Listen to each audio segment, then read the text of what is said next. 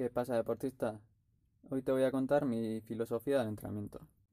Básicamente, lo que hablaré en este episodio es acerca del proceso desde que un deportista me contacta hasta que le pongo los entrenamientos y también quiero indagar un poco en el proceso posterior. parece que que somos máquinas de mandar PDFs y entrenamientos y el trabajo no acaba ahí. Poco a poco voy avanzando en el tema del podcast y mi intención es ir abriéndome un poco más y ser lo, lo más transparente posible con vosotros. Los que hayáis escuchado los podcasts anteriores, yo creo que más o menos ya sabréis por dónde van los tiros o cuál puede ser mi estilo. A continuación haré lo que a muchos entrenadores les da miedo, pudor o lo que se le quiera llamar. Vamos, eh, contar cómo entrena a la gente. Parece que al hablar de esto, no sé, te pueden robar la fórmula mágica o, la llave del tesoro, pero aquí, aquí no hay fórmula secreta ni, ni ningún secreto, vamos. Personalmente pienso que, que es bueno exponerte, eh, exponerte eh, con otra gente, con otros entrenadores, para debatir los estilos de entrenamiento, eh, ver qué, qué, errores haces y e ir mejorando poco a poco. Y repito, no sé porque a tantos entrenadores les, les cuesta hablar de esto, ya que, o sea, si, le, si estás contando cómo entrenas a gente, tampoco eh, los deportistas que entrenes van a empezar a autoentrenarse, ya que es una tarea difícil, ya os lo digo yo, de primera mano. No sé si es la inseguridad de si lo están haciendo bien, o sea, si lo están haciendo mal, perdón, miedo a expresarse, pero bueno, mi intención será ser lo, más transparente posible, como he dicho antes. Antes de todo esto, quiero, quiero ponerle, bueno, quiero ponerme, ah, que me liado. Quiero poneros en, en contexto un poco y empezar explicando mis inicios. A mí siempre me ha gustado la práctica de la actividad física o el deporte en su ámbito de la competición. Y siempre tengo el recuerdo que desde pequeño eh, iba a ver las carreras de, que corría mi padre, como la Beovia o la Azcoitia Azpeitia. En la época de la adolescencia hasta bachiller practiqué más o menos de todo. Hasta estuve federado en en dos o tres, yo creo que dos deportes a la vez, como el atletismo y el fútbol. Y luego dejé estos dos para decantarme con el tenis. Sí, lo habéis oído bien. Estuve dos o tres años federado en tenis. Y, y básicamente mi único deporte fue ese. Ya finalizando el bachillerato, eh, y pensando ya en la universidad, junto con la primera opción que, era estudiar ciencias de la actividad física y el deporte, eh, puse como otras opciones arquitectura o ingeniería. Pero yo sabía claramente que, que quería estudiar IBEF. Y a la vez del inicio de la universidad cambié el tenis por el triatlón eh, un deporte que, que me llamaba mucho y que lo practiqué como federado unos 2-3 años hasta que en el último año de carrera empecé a dedicarme solo a correr eh, lo que mejor se me da bueno porque nadando necesitaba manguitos y en bici pues muy sin más. Aparte de esto, me empecé a autoentrenar. Y yo creo que es la mejor decisión que he tomado dentro del deporte. Aún así quiero darle eh, las gracias a Tormendía, que fue mi entrenador hasta ese momento, y le estaré eternamente agradecido, ya que con él aprendí mucho más que, en la universidad. Aparte de que hice las prácticas con él. Y yo creo que me trasladó su filosofía. Yo diría que tenemos un estilo parecido de entrenar y sobre todo me inculcó eh, el sentido común, ya que yo personalmente he visto y veo muchas burradas entre los entrenadores. Aparte de esto, también me inculcó los valores de, del esfuerzo, del sacrificio, de la constancia, de la resiliencia. Por todo ello, es que rica Escotor. Ya a día de hoy creo que voy a hacer unos 5 años entrenando a gente. Y vamos, ya os digo que es mi pasión y me siento muy realizado. Básicamente me, gusta ayudar a, la gente y sobre todo a deportistas y vivo vivo el proceso de igual manera o vamos, que me involucro mucho. Trabajar con personas eh, es satisfactorio y exigente a la vez. Y a ver, no, no he tenido muchas experiencias malas, pero bueno, al final habrá que quedarse con lo bueno. Y bueno, después de la chapa inicial, a continuación iré desgranando un poco el proceso desde que un deportista me contacta hasta que le pongo los entrenos y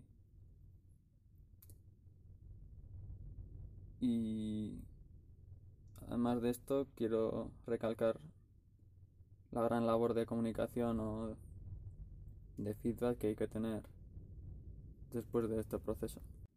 El primer contacto suele ser vía mail o, vía teléfono y según la proximidad que hay entre el deportista y yo, pues quedamos en persona, eh, lo hablamos todo por teléfono o, o bueno, nos amoldamos a la situación. Y primeramente lo que hago es mandarle un cuestionario. Yo creo que la mayoría de los entrenadores lo hace o debería hacerlo para saber un poco el historial deportivo del deportista. Para mí es uno de los pasos más importantes junto con el de la comunicación eh, entre el deportista y el entrenador y el establecimiento de las cargas, ya que eh, lo que hacemos en este paso es asentar las bases y poner un objetivo o bueno eh, un rumbo al que queremos seguir. Aparte de preguntarle sobre su historial deportivo y qué ha hecho hasta ahora, eh, también quiero saber sus hábitos, eh, cuánto, cuánto duerme, si ha tenido alguna lesión y la disponibilidad que tiene o quiere tener, bueno, quiere tener no, pero el tiempo que quiere invertirle al deporte. Esto es muy importante porque no un deportista si quiere entrenar cuatro días y, les y le mandas cinco eh, va a estar amargado corriendo a todos los sitios y el entrenamiento no va a ser bueno para él. Es como cuando te viene un deportista diciendo que quiere entrenar solo cuatro días y quiere hacer su primer Ironman. Pues, chico o chica, eh, elige otra modalidad porque no vas a llegar lejos. Y quiero hacer hincapié en una de las mayores excusas que, que dice la gente que es la de no tener tiempo. Tiempo lo tenemos todos. Un día tiene 24 horas. Luego otra cosa es que quieras eh, o quieres invertir el tiempo en unas cosas o en otras. Vamos. La cuestión está en, las prioridades. Aparte de esto, intento hacer hincapié en el trabajo diario, en la constancia, en mirar a largo plazo, ya que muchos deportistas piensan que contratando a un entrenador van a es como como es como que como que van a mejorar de un día para otro o sea nosotros no somos magos al final está en tu mano el intentar ser mejor deportista e ir trabajando día a día. Además de esto intento recopilar la mayoría de datos posibles de test de esfuerzo que han hecho anteriormente, aunque no valen para mucho porque cada médico deportivo hace una prueba diferente y muchas veces los datos sacados no se trasladan a la realidad. Para saber que estás bien de salud y no tienes ninguna patología, están bien, pero para todo lo demás no valen. La mayoría. También intento mirar el historial de carreras que ha hecho el deportista anteriormente y sacar datos de sus pulsos, de su potencia. Pero bueno, ya os digo yo que la mayoría, los que vienen de autoentrenarse, no entrenan con pulsómetro. Así que alguno también me entrega algún test de lactato, pero son, son muy pocos. Una vez de, que hayamos asentado las bases, empezamos con el diseño de la planificación general. Esto será como el esquema global, donde iremos detallando poco a poco el camino que queremos recorrer. Y aquí pues cualquier Excel, hasta papel y boli valen para para marcar un poco pues eso el, esqueleto en base a los datos que, que he recopilado y el cuestionario que me han rellenado además de la modalidad del deportista su experiencia los objetivos si son cercanos o están lejos todavía pues eh, decidiré implementar una planificación tradicional. Ya os digo que en el más del 90% utilizo la tradicional, porque normalmente la gente tiene pocos objetivos, es más seguro a nivel de lesiones.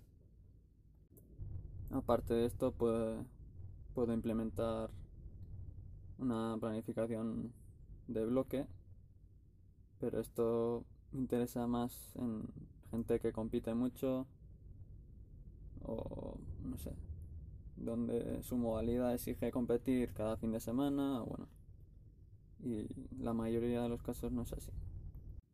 En pocos casos también implemento la planificación inversa, que es empezar eh, trabajando intensidades más altas que la de la competición al principio e ir bajando la intensidad y aumentando el volumen. Esto sobre todo pasa con deportistas que, que compiten en largas distancias como la maratón y, y por encima. Pero bueno, esto yo creo que es más indicado para deportistas más experimentados. Lo que primero hago es establecer los volúmenes máximos en horas y no en kilómetros, que, eso me parece una cagada, ya que los kilómetros que haces son el resultado de, de las horas o el volumen y la intensidad a la que entrenas. Si, si corres más rápido, saldrán más kilómetros. Si estableces los volúmenes en horas, al final, si entrenas más lento o más rápido, las horas son las mismas. Y en la mayoría de los casos voy incrementando tanto intensidad y con intensidad me refiero a, el volumen en cada zona de entrenamiento y el volumen global hasta dos o tres semanas antes de la competición importante. Y luego ya aplico un tapering o una bajada de la carga de entrenamiento para llegar de la mejor manera a la competición clave. Esto puede variar sobre todo en deportistas que compiten en, en ultras y en carreras muy largas, ya que si, si metes el mayor volumen de entrenamiento a falta de dos semanas, pues igual llegas un poco tostado a la competición, por lo que habrá que dejar más tiempo. Una vez establecidos las, las horas o el volumen a trabajar, establezco los contenidos o las zonas metabólicas a trabajar. Partiendo de la base de la zona trifásica o de las tres fases, eh, una, la primera por debajo del primer humo ventilatorio, la segunda entre umbrales, entre umbrales y la tercera por encima del segundo umbral pues saco unas 6 zonas, dos por cada, y voy viendo eh, qué zona trabajar en cada periodo de, de la temporada. Aquí quiero recargar un error que hace la gente, sobre todo los que entrenan por su cuenta, y es que en vez de incrementar el volumen en cada zona, intentan correr más rápido a medida que pasa, pasan las semanas. Y yo creo que no es la mejor opción. Y luego ya voy ajustando los trabajos extras o tipo tiradas largas, entrenamiento de cuestas, fuerza, en base a las cargas.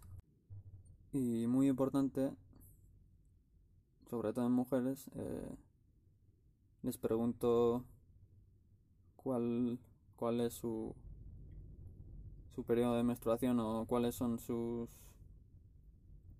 sus tiempos para tenerlos en cuenta a la hora de, de aplicar las cargas.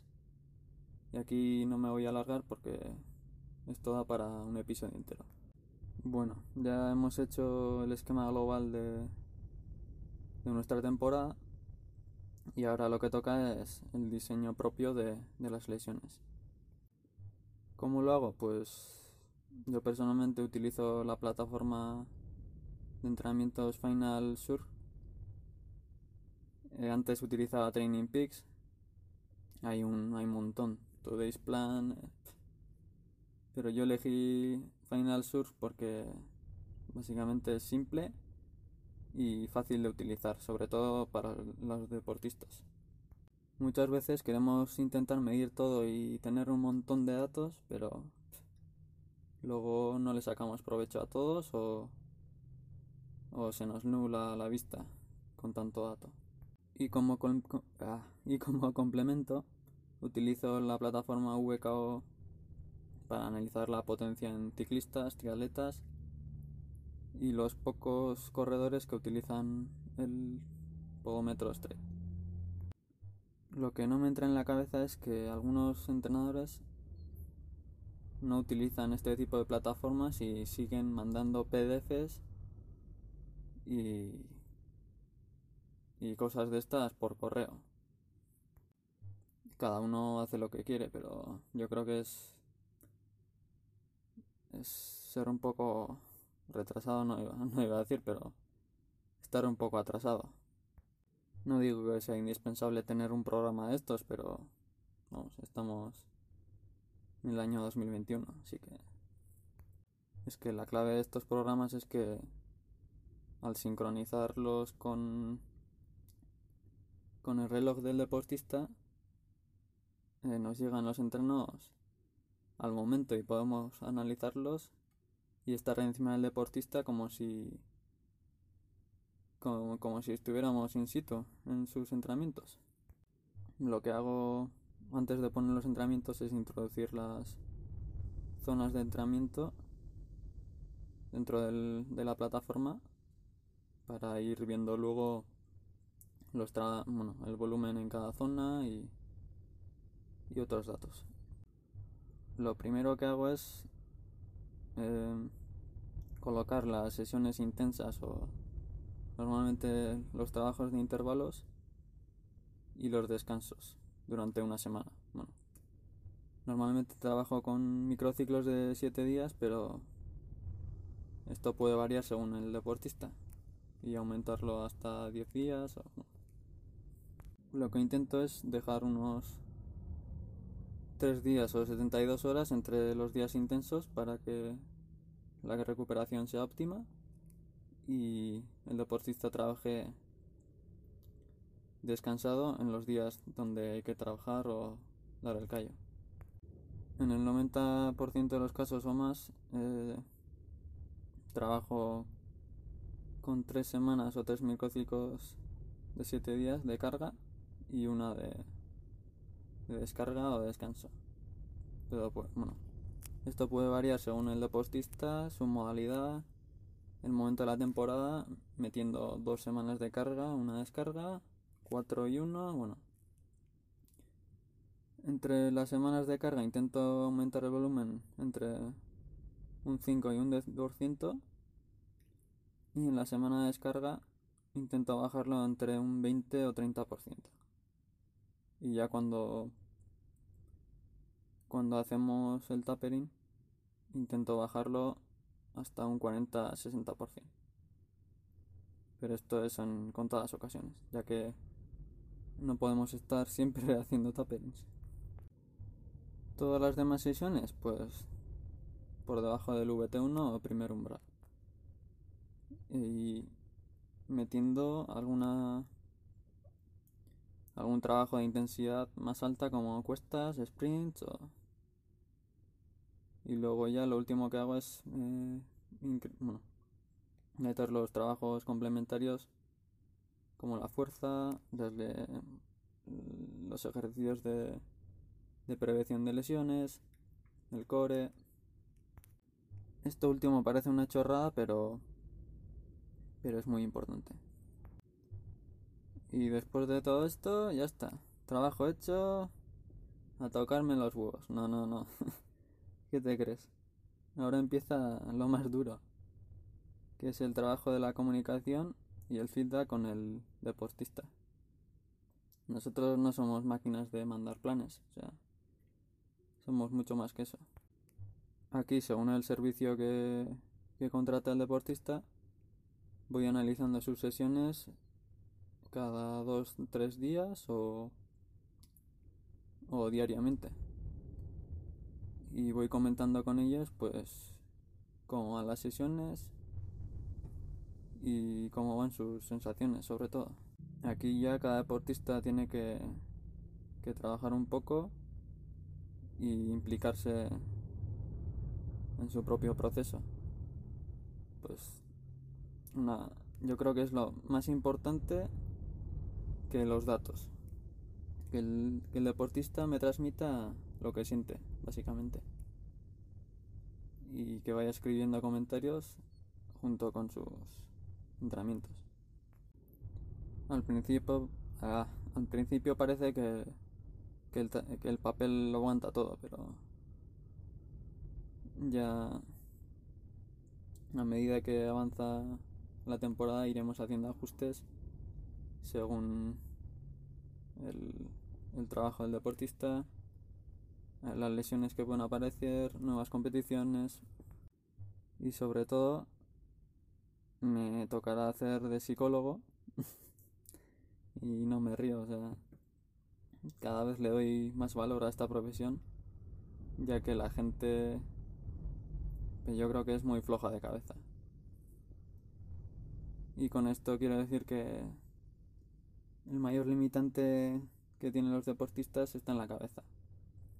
Pero no me quejo, o sea. Hacer de psicólogo también entra dentro de mi, de mi trabajo. Y ya para ir finalizando, quiero transmitiros las ideas que, que me surgen dentro de mi cabeza. Y eso, ayudaros dentro de este proceso. Si decides a contratar un entrenador, escoge con atención. Entrenadores hay a patadas, pero hay que conectar con él, estar a gusto y no fijarse solo en los resultados de, sus atletas. Me río yo, o sea, a mí si me viene Kipchoge seguro que, que parezco el puto amo y tampoco es eso. Y un entrenador no es bueno porque pone unos entrenamientos súper divertidos con siempre cada día hay, hay sprints, hay cuestas, o sea, si ves muchas florituras, ojo. Y también quería dar un mensaje a los entrenadores. Y a ver, yo no soy el puto amo y no estoy para dar sermones, pero por mi experiencia he visto entrenadores haciendo, bueno, he oído que entrenadores ponen unas burradas de entrenamiento y yo creo que no se dan de cuenta de que la mayoría de deportistas que entrenamos son populares. O sea, no pueden aguantar las cargas que puede aguantar un profesional. Así que no hay que quemarlos. Si eres un entrenador que, que ha empezado hace poco, no intentes copiar a ninguno. O sea, cada uno tiene su propio estilo. Y yo que tú me lo digo, me lo digo a mí mismo también. Eh, te tienes que juntar con, gente que sabe más que tú, con mentores, para ir aprendiendo cada vez más. Y sobre todo, aplica el ensayo-error. Ya te digo que, que así aprendes más que con cualquier libro, universidad o... Ya os digo yo que una de las razones por la que me autoentreno es esto mismo eh, probar cosas conmigo mismo para luego aplicar aplicarlos o no con mis, con mis deportistas. Eh, al entrenar a deportistas ya os digo que, que no hay fórmula mágica y que 2 más 2 no se encuentra la mayoría de las veces. Puede que a uno le vaya bien un tipo de entrenamiento, a otro no, puede que a la misma persona primero le vaya bien y luego no, o sea, esto es muy relativo. Y esto es porque es difícil aislar las variables. Porque unas cargas de entrenamiento al principio de la temporada y al final, aunque sean las mismas, no producen los mismos estímulos al deportista. Es por ello que hay que estar muy atento a, a las sensaciones y comentarios de, de los deportistas. Entonces te ha quedado claro, ¿no? Aquí formas de entrenar hay mil, pero luego a cada uno le va bien una cosa, o sea, no hay una, una forma de entrenar mejor que otra. Y es por ello que, que esto no es una ciencia, es un arte. Y yo creo que todo el mundo no vale para ser entrenador. Hay que tener, no sé, un don o... Con esto no digo que, que yo valga 100%. Y también ves muchos entrenadores que saben mucho de fisiología, nutrición, vamos, que son unos cocos, pero luego a la hora de entrenar, sentido común cero. Hay que tener de las dos cosas. Y ya para concluir con el episodio, quiero centrarme en, en los posibles estudiantes o, o la gente que quiere estudiar UF. No escojas esta carrera solo porque te guste el deporte. Y tampoco dejes que te coman el tarro diciendo que, wow, UF, eso no tiene salidas, no sé qué.